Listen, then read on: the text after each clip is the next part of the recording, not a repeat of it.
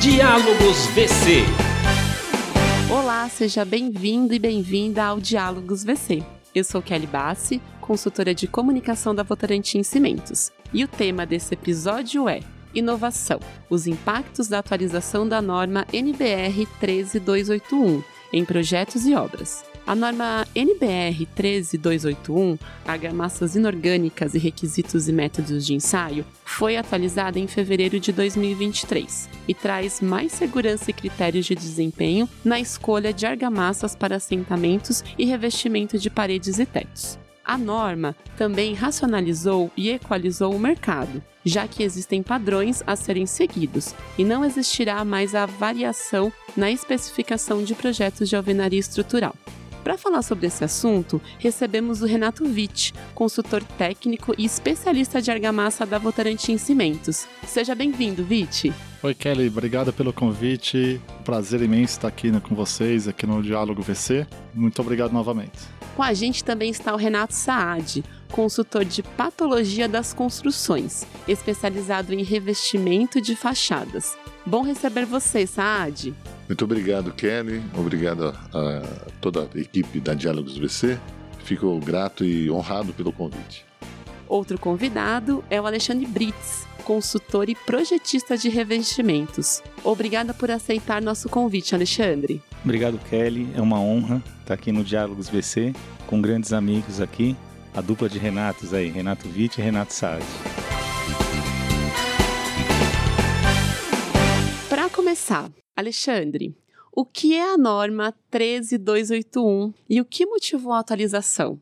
Bom, a norma ela é específica, né? Uma norma de requisitos para um tipo de produto, né? Que é a argamassa. No Brasil a gente tem uma cultura, né? De dosar argamassa em canteiro, desde obras pequenas, onde ainda se mistura os componentes principais, que é o cimento, areia, cal, enfim, e temos as argamassas também industrializadas, né? Tem as mais conhecidas que são as ensacadas, existem argamassas em silo, outros tipos de argamassas especiais, como estabilizadas, enfim. E essa norma, ela vai estabelecer requisitos para todos os tipos de argamassa. Uma norma é, é, um documento no Brasil que ele é reconhecido, inclusive, é, legalmente. Então, a norma ela tem um poder de, de lei partir do momento que o Código Civil ele estabelece que é, as empresas né, têm que seguir normas da ABNT, que é o nosso órgão né, que publica essas normas, e toda norma precisa ser revisada. Inclusive, existe diretrizes da ABNT. Como no Brasil existem muitas normas, muitos comitês,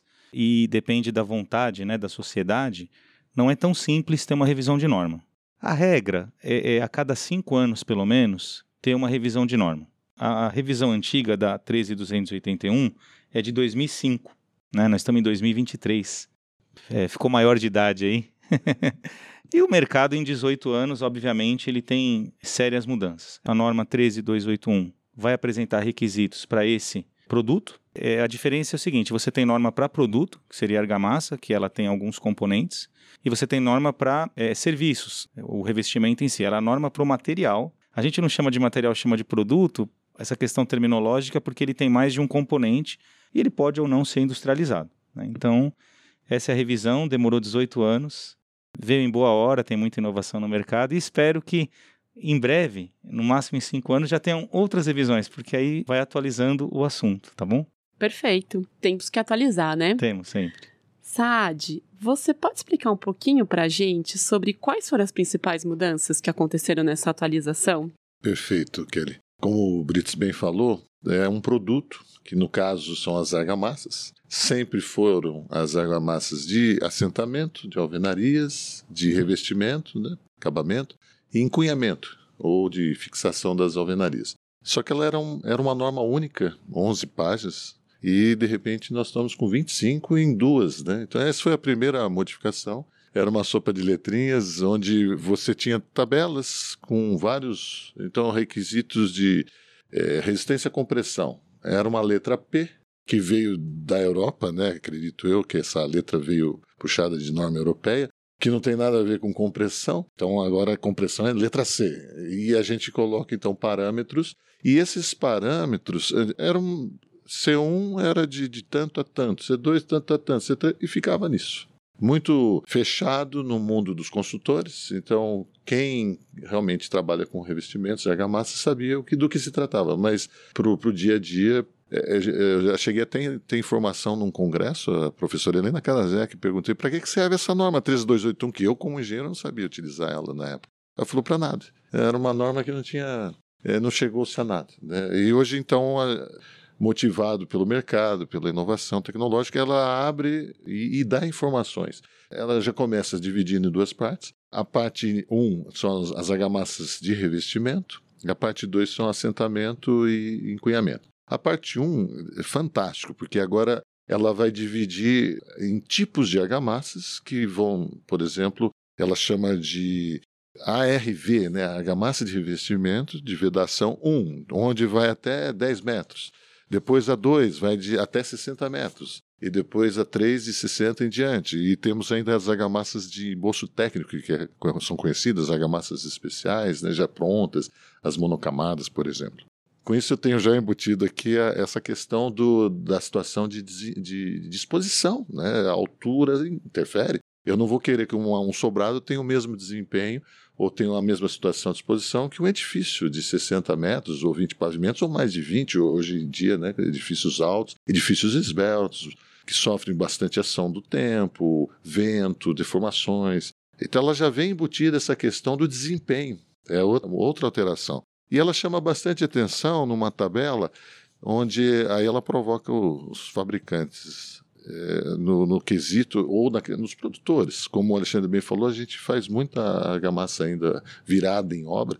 E ela, ela é fundamental, porque ela trouxe essa, essa questão para todos, seja para o produtor ensacado, usinado, seja para estabilizada, seja rodado em obra, seja misturado lá na obra. Requisitos classificatórios, que são praticamente obrigatórios, é, é, definir o teu revestimento, e isso está baseado em modo, modo de elasticidade e variação dimensional. Ou seja, questões ligadas completamente à durabilidade. E aí ela chama outros requisitos, são importantes, principalmente para industrializado e para quem roda na obra, a argamassa, ela vem com ordens, né, verbos de, devem estar registrados na obra, devem de alguma forma vir eh, no, no, ensacado, no, no, na embalagem ou num documento técnico, e ela então vem com requisitos informativos também.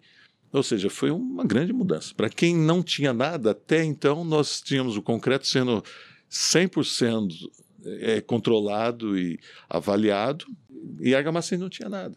Até então, a gente tinha só male male um painel teste lá na obra, no começo da obra, que não tinha depois nada a ver com o restante do revestimento, sendo que os revestimentos correspondem, juntamente com as alvenarias, a 50% do custo de uma obra. Bom, agora vamos falar um pouco sobre teste. Vite, como que a norma define os requisitos e métodos de ensaio das argamassas inorgânicas? A parte 1 de revestimentos, a norma estabelece 12 requisitos que as argamassas precisam atender. Na parte 2, que é a argamassa para assentamento, ela estabelece seis requisitos que a norma precisa atender. E assim, Kelly, uh, no caso das argamassas produzidas em obra, os responsáveis técnicos pelas obras precisam agora uh, ensaiar essas argamassas. Esses ensaios precisam estar registrados no diário de obra, então eles vão, no final do empreendimento, ser entregue ali para o futuro morador. Né, Nos casos das argamassas industrializadas, a responsabilidade pela qualidade é dos fabricantes, então os fabricantes precisam ensaiar as argamassas diante de todos esses requisitos e também fornecer as obras, né? uma vez que ele fornece material, ele tem que fornecer também esses ensaios para a obra, para que também ela registre esses ensaios. Né? Então ela, ela é, começa a dar ali nomes a todo mundo, né? responsabilidades ao setor. É, é, um grande avanço aí quando a gente fala de, de parâmetros de qualidade da argamassa.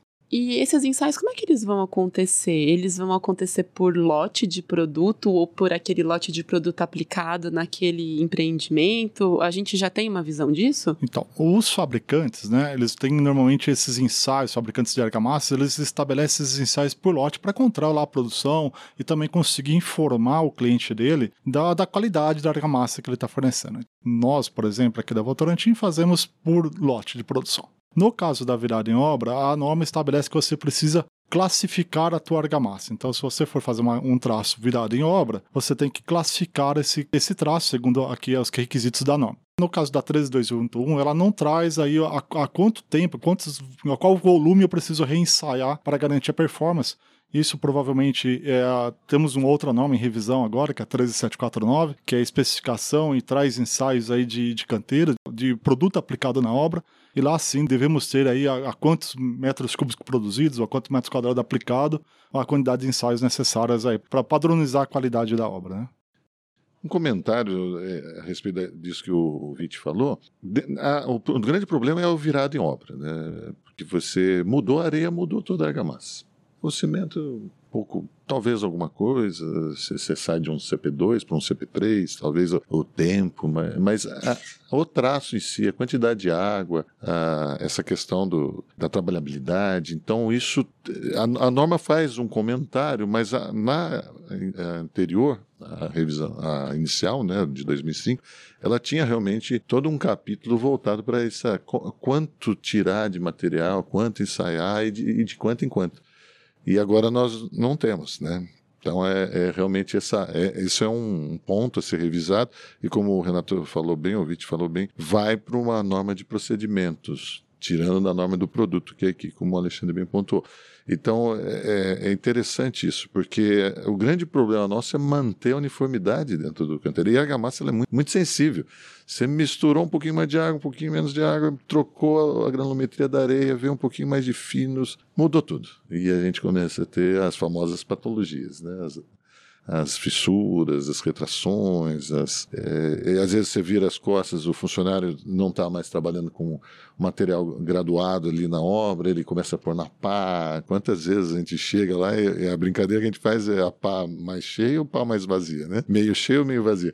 Então, né, é difícil, né? Outro dia tinha até um copinho americano, né? Qual, qual que é o teu traço aí? Meio copo americano. Eu, falei, lembrei do meu pai quando levava para tomar café nos botecos, né? Quando era criança. Copinho americano. E era um copinho... Mas você pega o volume de baixo ou o volume de cima, né? É engraçado. E isso está na cabeça. O Alexandre tem até um capacete graduado. Já, já produziu já o capacete graduado? tem essas brincadeiras mesmo, né? Grandes empresas, né? A gente pode falar um pouquinho sobre os benefícios dessa norma para os projetistas, para os fabricantes, para os executores e para os consumidores? O que que, no, assim, virada em obra, né? É o primeiro ponto. E, e, o que mais que a gente pode trazer aí de, de benefícios para essa cadeia toda, né? Só tem benefício, o Renato já adiantou. Então a norma anterior, ela era totalmente dependente do projetista. Ela apresentava os requisitos, tinha uma classificação por letra, como o Renato falou, mas é, não tinha quem dava o número. Vou dar um exemplo básico: retenção de água. Numa fachada, essa propriedade ela é bem mais importante do que numa alvenaria interna. E principalmente de, de, acordo com o clima, né? Você vai na Paraíba, por exemplo, né? A questão de umidade do ar, é, calor, né? Temperatura, ventos, né? Brasília também, né? São climas assim que só você morando lá mesmo para avaliar, sabe? Então, você tinha os requisitos, uma retenção de água. Se você for perguntar, não, não existe uma bibliografia clássica ou a norma, não existia falar assim, quer ver, ó, precisa ser acima de 90%. Pode ser que em São Paulo acima de 80% funcionaria bem. E pode ser que lá em, em, na Paraíba tinha que ser 95%, porque senão ia perder água antes de endurecer, né? E se for o tipo do cimento, se for um, usar um cimento CP3, já complica numa região dessa. Então, dependia totalmente do projetista, porque ele tinha que falar: olha, a argamassa tem que ter essa retenção, tem que ter esse potencial de resistência de aderência, tem que ter. E não tinha módulo. O módulo entrou agora. Essa norma, ela depende menos do projetista. Ela já apresenta alguns parâmetros mínimos para não ter uma grosseria, porque quando não existe nada e no Brasil não existe a cultura de contratar o projeto, aí começa a ter grosserias. Então, por exemplo, eu tenho experiência de, de dosar argamassa em canteiro por muitos anos. Eu trabalhei numa empresa durante 13 anos que dosa argamassa em canteiro. Tem os motivos dela. E veio desde uma das maiores, que era a Encol, e é muito bem feito. Até não usava o termo virado em obra, usava o termo produzido industrialmente em canteiro. Obviamente era para dizer que tinha um controle que não era em lata, em pá, né? Era uma coisa que tinha uma racionalização. Porém, o que foi colocado aqui, a maioria das empresas que faz isso aí, ela não conhece os, os parâmetros da argamassa dela. Ela domina a forma de fazer, pode ser que ela nem tenha manifestação patológica. Mas se você perguntar cientificamente, tecnicamente, estes parâmetros, eles não sabem responder, a maioria. Essas empresas muito grandes que eu falei, óbvio que eles fazem, eles contratam consultores igual o Renato, contratam projetistas do mercado e qualquer um deles vai, vai pedir esses parâmetros. Mas a cada quanto tempo ele pede? Ah, é todo começo de obra? É quando muda areia? É quando muda o cimento?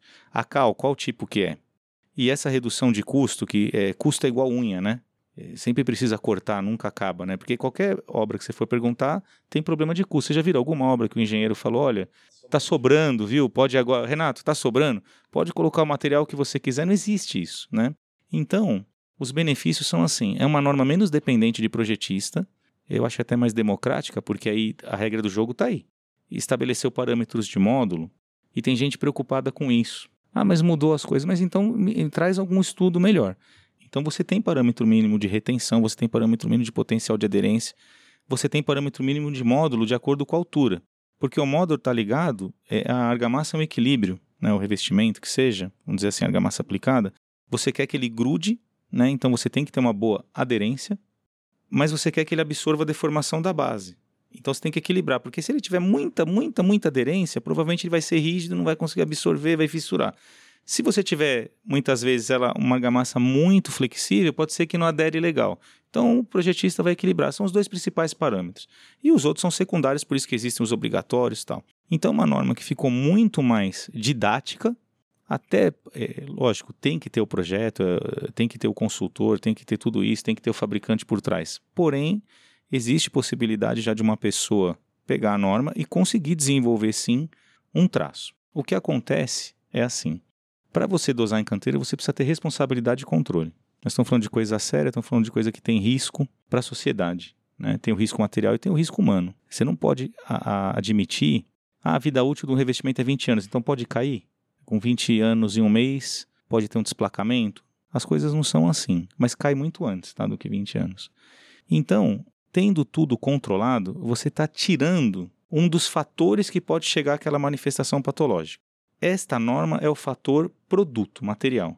Se eu conseguir isolar ele, aí sim eu vou para a mão de obra, eu vou para o substrato, eu vou para a deformação do edifício. Aqui é para controlar assim: olha, se você seguir esses parâmetros mínimos, o potencial que você tem de ter problema é muito pequeno. Por quê? Você usou um material adequado para aquele local, daquela altura, daquele clima, de tudo isso. E aí as empresas, que eu acho que os fabricantes saem na frente, quando você tem controle por lote, tem um conhecimento de método de ensaio, o Votorantim deve ter aqui laboratórios que muitas vezes é melhor que o laboratório que é externo. Muitas vezes os laboratórios das empresas grandes é melhor do que o laboratório acreditado, enfim, que é imparcial. Então já vai para o laboratório, que é o externo, com a certeza, porque você já fez o controle interno. Eu acredito assim: quando eu estava do lado da empresa que eu dosava em canteiro, eu fazia controle, mas era muito pouco é, é, em relação ao risco. Quando mudava areia, dava aquele desespero. Quando mudava o cimento, tudo bem. A cal, né, que também tem poucos fornecedores. Usar aditivo nem pensar, porque a gente tinha medo se, se já errava os volumes grandes os menores. Quem dosa em canteiro, muita gente está me procurando, não tem problema nenhum. Eu acho que o projetista de revestimento ou o consultor tem que estabelecer, é o que eu espero deles, estabelecer um programa de controle tecnológico, que já tem esses documentos em gestão, plano de controle tecnológico, que seja como queira chamar. E ele vai dar a amostra, o lote, como faz com outros materiais. Só que tem que controlar. Isso que difere da fábrica. Além dos produtos que são os insumos básicos, porque eu vou comprar cimento da Votorantim, ele não está sabendo nem para que, que eu vou usar o cimento, ele tem que atender a norma de cimento. Eu vou comprar cal de outro fornecedor, não vai saber para que eu vou comprar areia de um. Então, além de controlar os insumos individuais para argamassa, porque ele pode ser para outra coisa, ele ainda tem que controlar o produto argamassa. E quem tem que definir, na minha opinião, porque não está na norma, é o Renato, é o VIT, sei lá, é quem está à frente do processo, vai falar assim: olha, tem que ser mensal, ou tem que ser por área, ou tem que ser por volume. Então, os benefícios são muitos desde que você saiba usar. Para uma empresa, outro dia me perguntaram o que, que muda para a Votorantim. Eu falei, acho que nada, é só colocar no, na embalagem os termos novos. É. Uh, porque Pro, se a Votorantim não fizesse esses ensaios, estava errado. É. Para os né? fabricantes, né, aproveitando o gancho aqui do Blitz, é, influencia a maneira de atuar no mercado. Antigamente o fornecedor era estático. Ele fazia uma argamassa, lá aqui tá minha argamassa cliente, é isso que eu tenho. Hoje não, hoje ele vai ter que entender a demanda de mercado. Entender qual é a necessidade do cliente dele, projetar uma argamassa específica para essa demanda, se ela vai ser uma RV1 para um mercado de 10, uma RV2, uma RV3, né? E então ele vai ter que além de adaptar a formulação, que às vezes por uma questão de algum fabricante não atende ainda que está pedindo de requisitos mínimos na, na norma. É, pode ser que ele não tenha uma específica para tal altura. Para tal altura, aí ele vai ter que, então, resolver ali a formulação dele, mas ele vai ter que tentar também tratar o mercado de forma diferente. Vai ter que dizer, olha, minha argamassa é RV1, é RV2, levar essa informação para o mercado.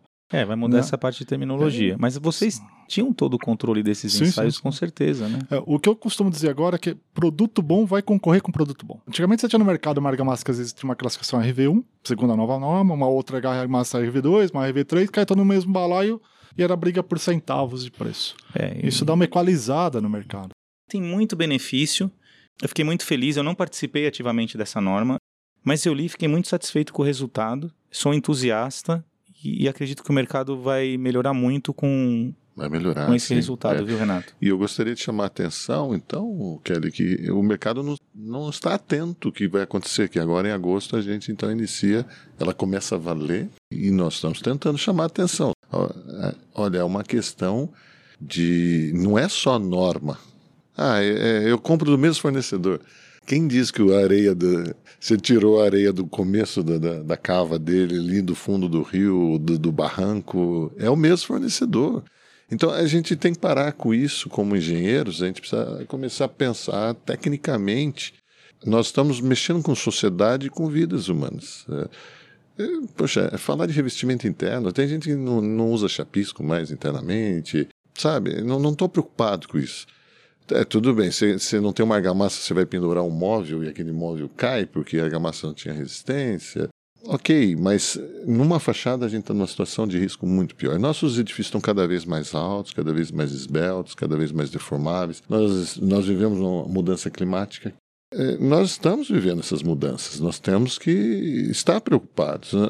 Ah, eu tenho um consultor, então eu tenho o Alexandre, eu tenho o projeto do Alexandre. Se der algum problema, eu, eu saco o projeto dele dentro da gaveta, coloco ah, mas o Alexandre é o responsável. Mas o quanto você estava ali presente no dia a dia? Porque ali, no dia a dia, é a função do, do engenheiro da obra. Ele tem que ter essa capacidade de acompanhar. Ele tem o projeto, ele tem o procedimento técnico dele, ele tem que fazer por, por merecer. A gente tem uma mudança muito grande aqui, ótimo, mas temos que fazer acontecer. E o que, que a gente pode falar de mais desafios que a gente teria aí para a implementação desse, de, dessa atualização da norma? Hoje a informação, ela tem uma agilidade assim enorme. Antigamente essas normas eram revisadas e ninguém sabia. Ninguém sabia, né? Não, não sabia. Não tinha, não, não tinha. É, Se você não assinasse ali o canal da BNT, não era isso? você é... não, não, tinha que ficar atento, porque Olha, também chegava mailing. É, eu era é, é isso aí. Era você que tinha que ir atrás. Então hoje o, o desafio é mais de conscientização. Então não tem mais essa desculpa de o construtor de o projetista falar que não sabe que houve a revisão. Isso eu acho que não dá mais para. Antigamente dava. Eu mesmo respondi algumas vezes, falava, eu não sabia da, da, da, existência dessa revisão, não era uma maldade. Já demos algumas gafes, né? né? No meio da aula, o Sim. aluno levantava uma professora, essa norma mudou. É, porque ele às vezes era de uma empresa. Estava mais atuante naquela é, área, às vezes. Dar né? aula em pós-graduação é super complicado, porque eh, muita gente lá sabe mais do que você, porque está dentro da empresa, né, fazendo. E, e hoje não dá mais para ter essa desculpa. Mas o grande desafio é conscientização. Como eu falei, o país é muito grande. A gente está numa profissão se for comparar com médico, por exemplo, que tem várias revistas técnicas, congressos, a engenharia ainda é um pouco é, arcaica, um pouco conservadora do ponto de vista de atualização. Então a gente tem muitos profissionais que se formam engenheiro e não investe em atualização técnica. Não participa de congressos, não lê uma revista técnica, né? não participa de cursos, tal, tal, tal. E, e a gente precisa conscientizar o engenheiro dessa atualização. Eu acho que melhorou muito, mas a conscientização de quem é o dono, o dono quem é? O dono de tudo é a incorporadora. Ela que é o, o dono do negócio. Então a incorporadora vai contratar uma construtora, vai contratar os projetos. Essa conscientização do investimento, que é muito baixo. Gente, nós estamos falando de valores aqui. O Renato falou: ah, argamassa, alvenaria 50% da obra. O projeto e esses ensaios que nós estamos falando aqui está muito longe de 0,1%. todos os projetos da obra deve chegar próximo de 1%. Então são valores assim que não deveria nem ter discussão do investimento, mas a conscientização tem que ser lá atrás de colocar isso, porque a culpa não é muita gente culpa o engenheiro de obra. O engenheiro de obra, ele é a ponta. Então não adianta, se ele não tiver verba para contratar o projeto ou os ensaios, ele não vai tirar do bolso dele, não, não, tem que ser lá na viabilidade do negócio. Então o que vocês estão fazendo aqui, o Diálogos VC que tem um público seleto, o evento que o Renato está fazendo lá, tem o Revisitando Normas, o, o, o evento que vai fazer no Sinduscom, isso tem que ser replicado. E as empresas, apesar de ser iniciativa privada, como são vocês, têm a missão hoje de divulgação em todas essas redes.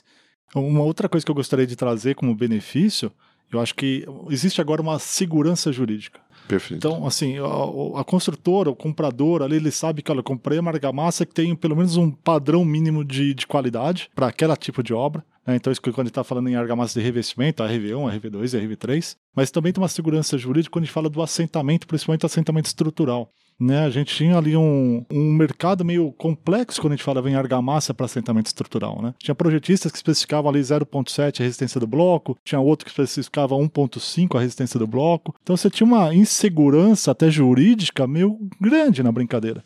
E agora, na, na, na, nossa nova norma, na parte 2, ela traz até uma tabela que o projetista, a construtora, consegue se basear, através da resistência do bloco, qual é a argamassa que ela deve especificar e comprar. Isso traz uma, uma segurança jurídica para todo o segmento.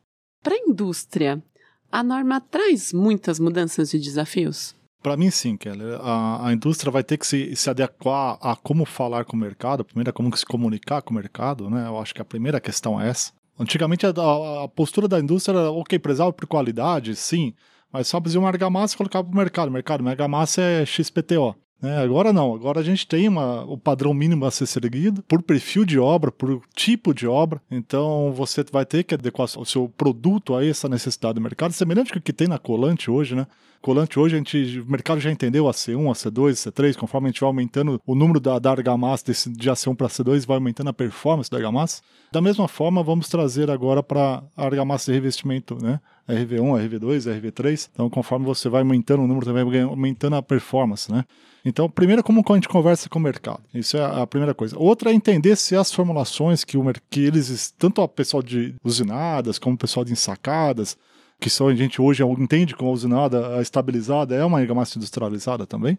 Então, como é, tá as formulações deles? Eles precisam fazer adequações, vão ter que fazer os ensaios que não existiam, né? Até, até no começo desse ano não nos falava em módulo da cidade, variação dimensional, são todos ensaios novos, né? coeficiente de capilaridade mudou a metodologia de ensaio, difusão de vapor é um ensaio novo também. Então eram ensaios que não eram avaliados pelo segmento, eles vão ter que começar a avaliar e informar isso ao mercado, né? No caso, por exemplo, da Votorantim, a partir de agosto, nosso cliente, o nosso projetista, ele vai poder observar na sacaria da Votorantim a especificação da argamassa. Vai estar lá RV1, ou RV2, ou RV3, depende do produto, depende da praça, né? Que eu falei, a gente vai ter que entender a demanda do mercado para ter o produto adequado para aquela demanda, né? Eu acho isso bem P bacana. Posso fazer uma pergunta? Claro, fica à vontade. As argamassas é, de multiuso vão sumir de mercado? Eu te diria que as múltiplos para atender os dois cenários, né, que é o assentamento e a de revestimento, elas vão ter que sim passar por um processo de reformulação.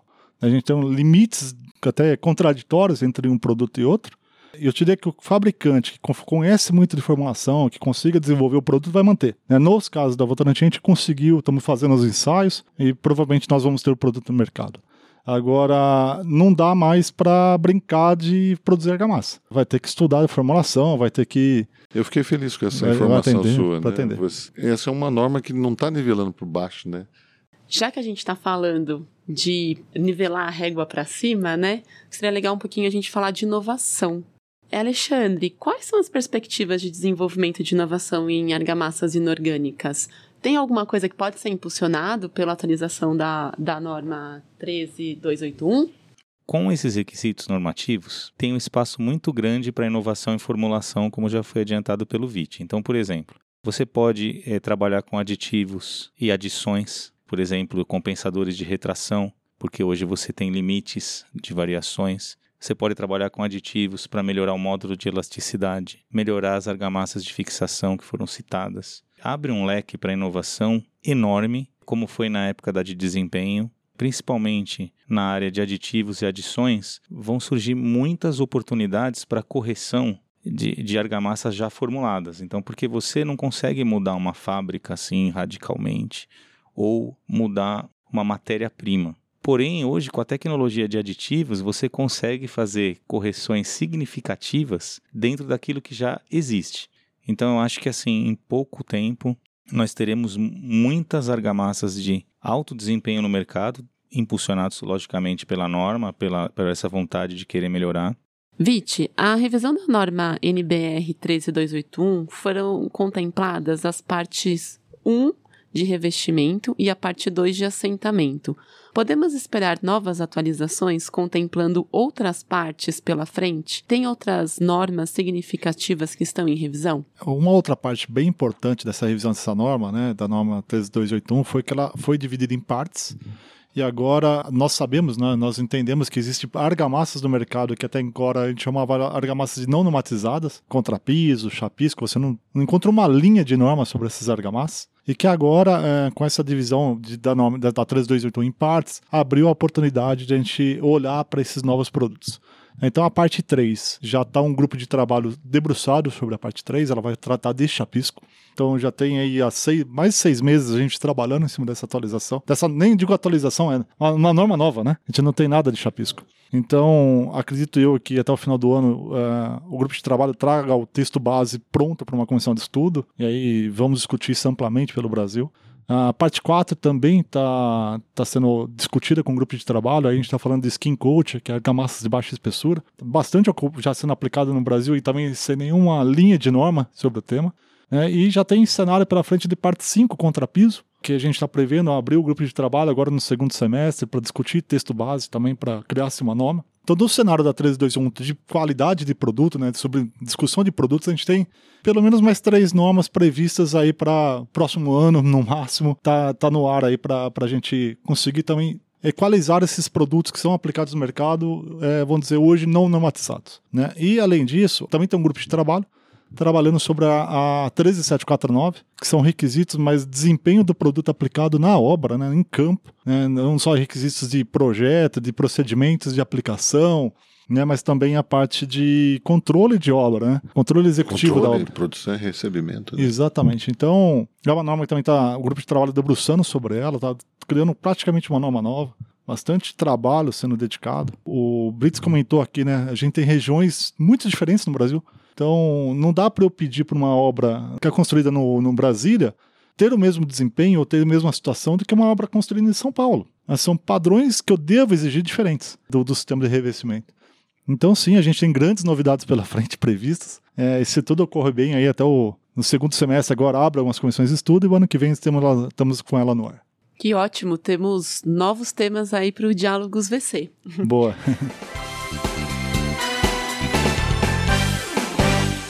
Muito bem, e assim a gente chega ao final de mais um episódio do Diálogos VC. Obrigada, Vit, pela presença. Obrigada, Kelly. Agradeço bastante o convite aqui da Diálogo do VC e agradeço também aos demais participantes. Obrigado também pela presença, Saad. Eu que agradeço, me coloco também à disposição sempre que precisar. Eu acredito que vamos dar trabalho para o pessoal da edição, viu? Alexandre, bom receber você também nesse bate-papo. Obrigada. Eu que agradeço, aprendi muito aqui hoje com todos vocês. Muito obrigado. Muito obrigada aos nossos convidados por esse bate-papo.